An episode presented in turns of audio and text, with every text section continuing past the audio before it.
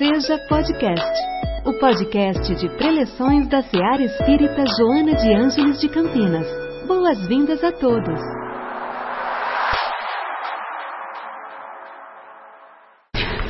Olha, é um prazer sempre renovado estar aqui com vocês, uma alegria de sempre, principalmente por poder dizer a todos, são muito bem-vindos e o meu boa noite a todos.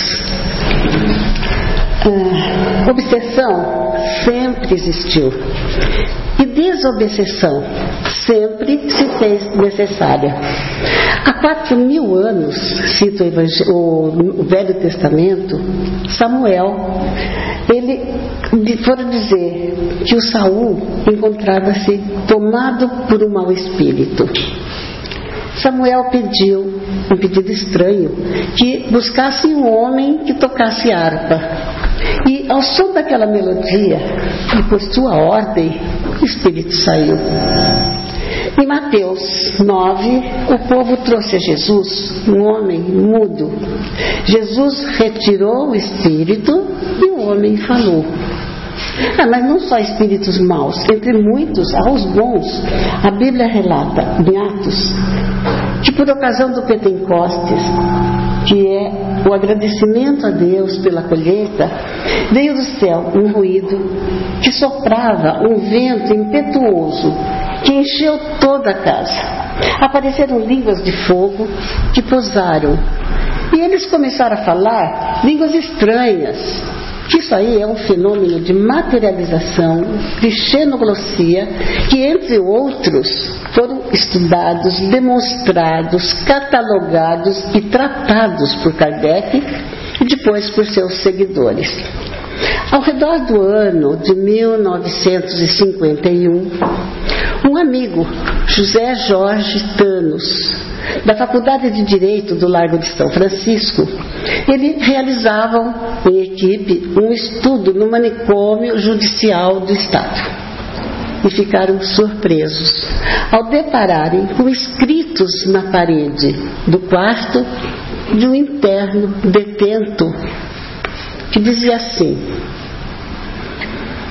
Estou doente, doente de tudo, da boca, dos olhos, dos nervos até, da boca que disse poemas em brasa, dos olhos que viram mulheres bonitas, dos nervos manchados de fumo e café. Estou doente de tudo, do corpo, da alma, nem posso escrever. Eu quero um punhado de estrelas maduras. Eu quero a doçura do verbo viver. Que pessoa é esta? Um delinquente? Um perturbado? Fique tranquila, fique tranquila. Um louco? Um louco? Com tal clareza? ou um médium que desconhecia as suas percepções psíquicas, perdido em si mesmo. O doutor Inácio Ferreira, médico do psiquiatra do Sanatório Espírita de Uberaba, por onde passaram 1.359 doentes loucos, obsedados, com 40% de cura. Ele empregava o tratamento médico convencional conjugado com o tratamento espiritual. Joana de Anjos lembra que os médios têm essa missão, que além de servir de instrumento dos espíritos superiores para a gente penetrar no mundo invisível, eles transmitem, para transmitir conhecimentos, eles têm a missão terapêutica de curar as doenças da alma, aliviando angústias a encarnados e desencarnados. O elemento perturbador, ele conhece sua vítima, não pela aparência dela agora, mas pelas vibrações mentais, ondas que criam imagens no perispírito repetição elas se fixam. Então eles sabem quem é ele. Assim, os pensamentos mais secretos são desenhados fluidicamente. Quando o que queremos e pensamos se identifica com o desejo e o sentimento do espírito, fica fácil para ele, que é invisível, agir, e mas com tal sintonia a ponto de pensarmos que é nossa a vontade dele.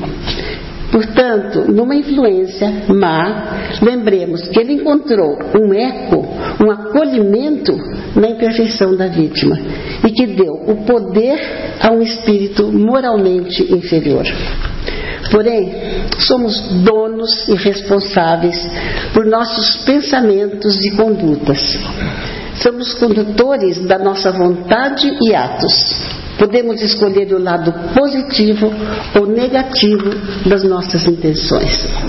E se, já que é para existir uma sintonia, que seja de harmonia, de pensamentos, que seja de paz, de alegria, de beleza, de equilíbrio, para a nossa felicidade e a dos outros, além de nos unirmos aos bons espíritos. Somos a história do que escrevemos ao longo de todas as existências. Suportar e sanar as consequências dos nossos atos, desta ou de muitas outras encarnações, não, não é castigo, é reparação, é justiça. Quando um cobrador vem cobrar, a sua influência varia de intensidade, podendo de uma simples perturbação, um cansaço, evoluir para fascinação, terminando em possessão, quando então a pessoa já não é ela mesma. Sueli Calda Schubert, em Obsessão e Desobsessão, trata com uma linguagem clara o tema em estudo. E para facilitar o entendimento, vamos chamar os encarnados de vivo, os desencarnados de morto. Então, vamos ver a influência de um morto influenciando outro morto, um morto influenciando outro morto. Quando, é quando pessoas vivos, endividaram, e, e, quando eles estavam vivos, eles se endividaram uns com os outros e eles pertenceram à mesma quadrilha criminosa. E agora, no espaço, se associam pela sintonia e se aglomeram nas baixas regiões mais baixas, mais tristes do umbral e formam legiões, agindo de acordo com seus interesses mórbidos mas eles não estão abandonados. Basta que ofereçam condições, serão atendidos. Então, a influência também de um vivo por um morto. Eu tinha uma amiga excessivamente ciumenta e dominadora. Perseguia o marido sem trégua examinava a carteira, cheirava, cheirava roupa, olhava os bolsos, telefonava no trabalho, exigia atenção e presença. Conselhos inúteis. E ele morreu. Inconformada, recorreu a centro espírita, umbanda, cartomante, borras de café, o que ela podia, ela tentava perseguir ainda, né? Mas um dia chegou essa notícia tão esperada, demorou, mas chegou. E a notícia dizia assim: Até aqui, criatura, você me persegue? É mais que hora de você cuidar da sua vida. E a mensagem continuava nesse tom. Pode também ser uma influência de um morto por outro morto. Não, perdão, já falei. É morto por vivo. Parece ser de maior ocorrência. Este caso foi citado pela doutora psicóloga Marlene Nobre na Folha Espírita de janeiro de 95. Seu nome, João Jorge Furtado. Católico, ótimo aluno, trabalhando no Banco da Itaú e no Correio Central, quando começou uma triste jornada que durou 15 anos. Em 1979, ele ouviu as vozes pela primeira vez. Não falavam uma frase completa, eram frases intermitentes, sem nexo, ruídos fortes, gargalhadas esquisitas, gritos de pavor. Psiquiatras, exames, terapias, remédios fortes e as vozes iam e voltavam. Conseguiu um emprego nos Estados Unidos, mas as vozes continuaram mais assustadoras, não o deixavam dormir e ele, em depressão profunda, voltou para o Brasil. Daí ele foi encaminhado para um centro espírita, os Caminheiros, aos cuidados do doutor Hernani Guimarães Andrade e sua equipe de médios e médicos preparados. João seguiu todos os ensinamentos e procedimentos que lhe impediram pela doutrina. Foi completamente curado. Veja bem, se alguns dos médicos, um pelo menos que o atenderam, tivesse aventado a hipótese de um processo obsessivo, portanto de origem espiritual, 15 anos produtivos de uma vida não teriam se desperdiçado em sofrimentos. Iluminado pela certeza de que os espíritos existem, nos influenciam e conhecedora da profilaxia da obsessão, aos 38 anos começa uma nova vida, sabendo se defender e se conhecer. Mas, abra um parênteses, ouvir vozes pode ter o diagnóstico de muitas doenças diversas, físicas, mas o caso do João era obsessão, mas a obsessão estava prejudicando a saúde física. Joana diz que a ajuda espiritual, livrando a obsessão, não anula os débitos contraídos, porque serenado o processo obsessivo, não está liquidado aquele compromisso kármico de resgate e de regeneração. É por isso que Jesus dizia: vai e não peques mais. Ou então, concilia-te depressa com teus adversários, enquanto estás a caminho com ele. Porque nós nunca sabemos amanhã se estaremos a caminho com alguém. Vamos ver, vivo por vivo. Vivo por vivo. É capacidade de alguém dominar mentalmente aquele que ele elege ou que lhe é dependente. Fazem por uma educação prepotente que tiveram, pelo desejo de mando, ciúmes, inveja, para obter benefícios de tal forma que a vítima pensa que ela, a pessoa age por amor é pai, é mãe, que se acham no direito de mandar e ser obedecido, cegamente, de reprimir, de direcionar, de tirar qualquer vontade e iniciativa do filho. Mas também pode ser o contrário. Filhos que exigem sacrifícios, trabalho exaustivo, impõem desgostos, indiferença, maus tratos aos pais isso acontece em muitos outros tipos de relacionamento. E eles fazem isso sem remorso, sem gratidão. Pelo espírito da, da pessoa, a mesma pessoa pode obsediar a si mesma. Que jeito ela faria isso? A, a pessoa sempre doente Percorre consultórios médicos, psicólogos em busca de cura e não consegue enxergar que o mal e a cura estão dentro dela.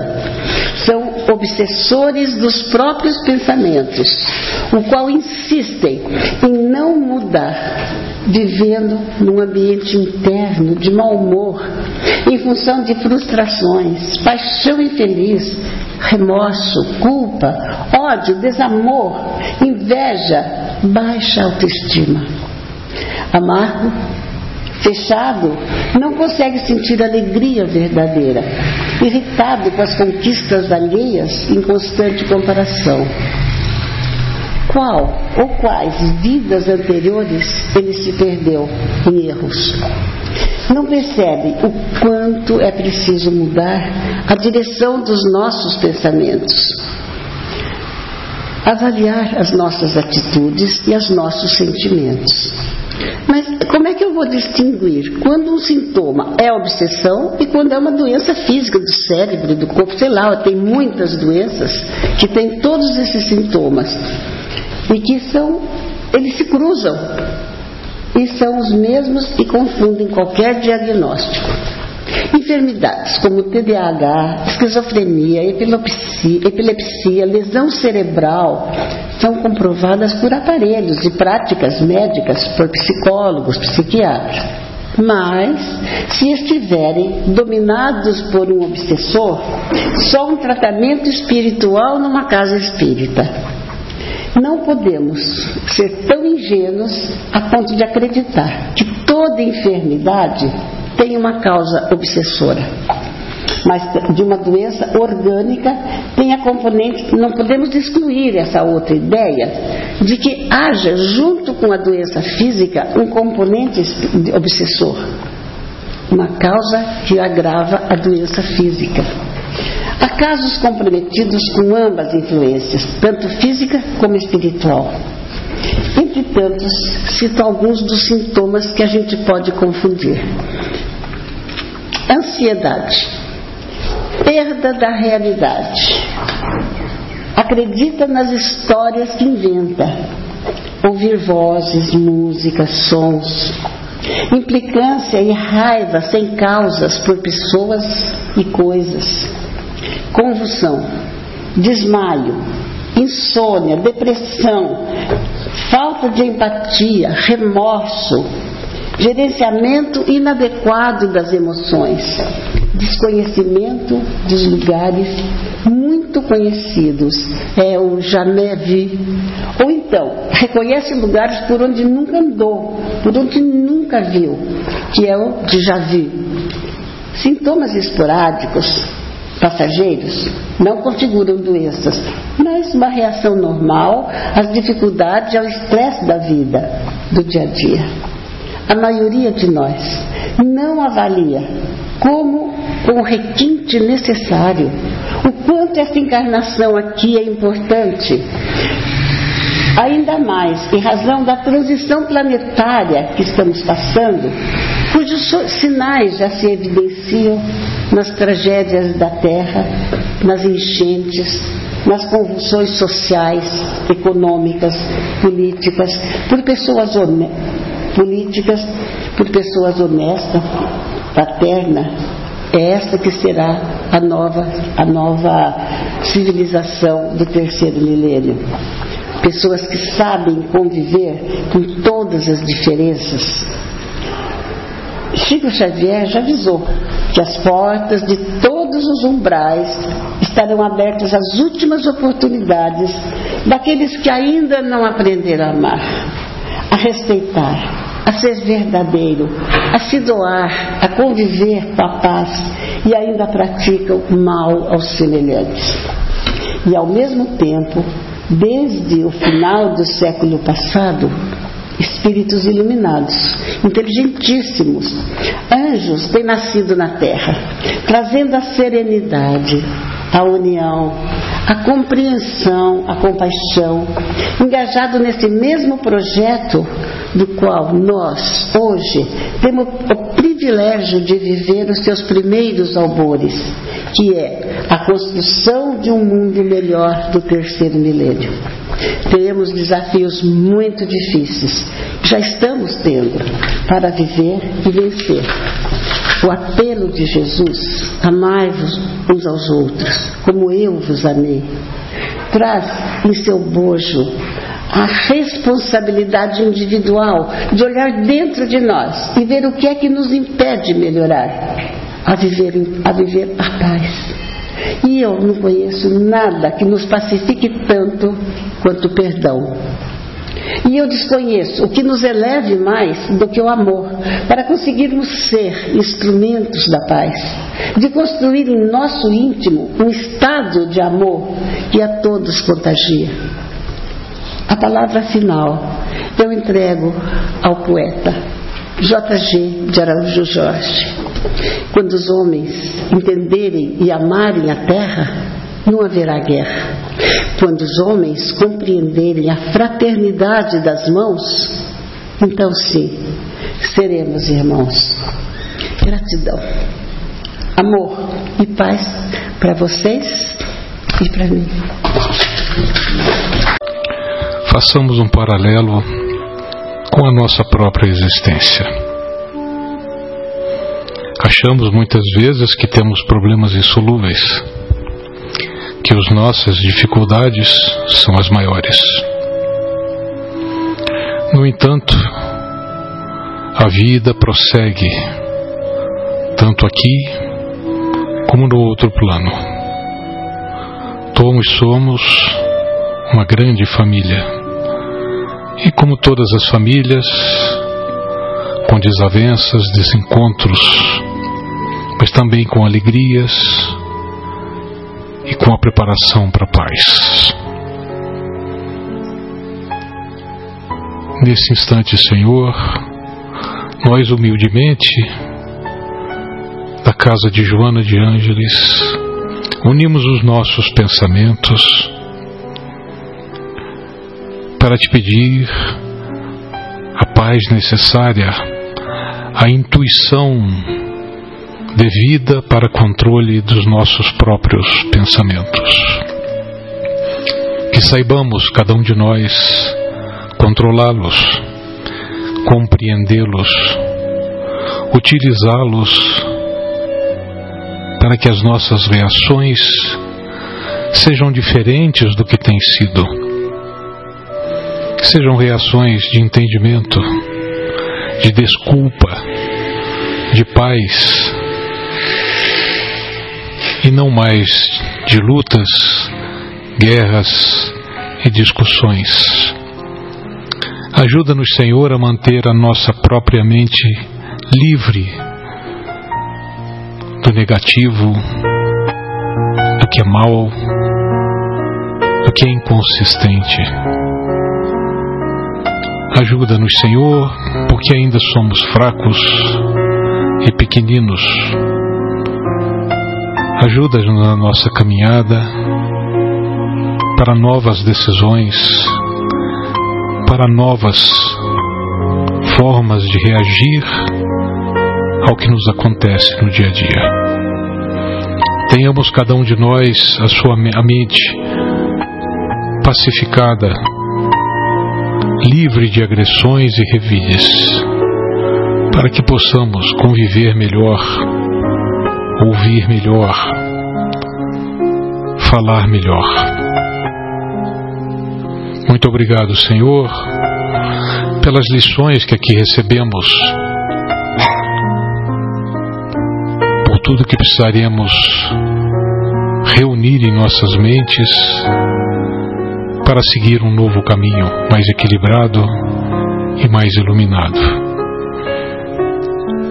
Nesse instante, nós te agradecemos profundamente a bondade de nossos amigos espirituais que aqui estão e que velam por todos nós, encarnados e desencarnados, que aqui na casa de Joana de Ângeles nos reunimos que saiamos daqui com mais esperança, com mais luz no coração. Que saiamos com Jesus em nossas palavras e atitudes. Que a luz desse Mestre Supremo anime o nosso coração e esteja conosco. Agora, em nossa casa e amanhã quando recomeçarmos as nossas atividades. Que levemos Jesus no nosso coração, nas nossas palavras e nossas atitudes. Assim seja. Em nossa célula de amor, sua presença é sempre bem-vinda. Acompanhe também nossas atividades nas redes sociais Acesse arroba seja CPS. Afinal, sua participação faz a SEAR acontecer.